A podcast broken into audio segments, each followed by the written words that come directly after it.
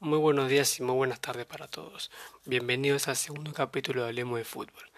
En esta ocasión vamos a hablar de la jornada de ayer. Empezamos con la dura derrota del Barcelona contra Granada con presencia sudamericana que perdió 2 a 1 con gol de Messi para el club catalán y con gol del venezolano Darwin Machís para el conjunto rojiblanco, donde el Barcelona perdió la oportunidad de quedar con el Atlético Madrid. Es la primera vez que en 90 años el Granada gana en el Camp Nou.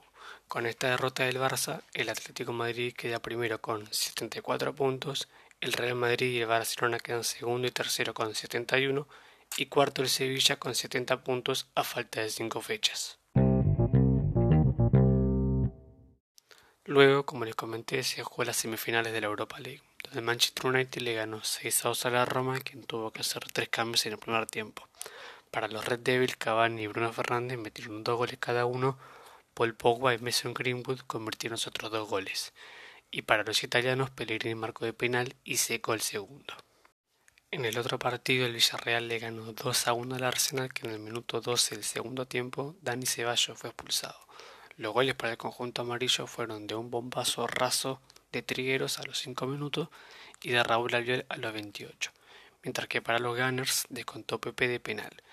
Los argentinos y ex estudiantes de La Plata, Rulli y Juan Foyt, fueron titulares.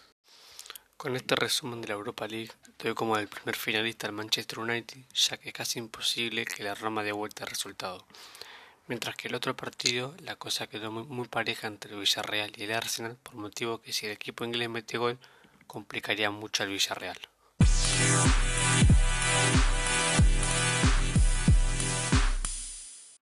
Hasta acá el podcast de hoy, muchas gracias por escucharlo, los espero en el próximo que hablaré sobre la Libertadores y la Sudamericana.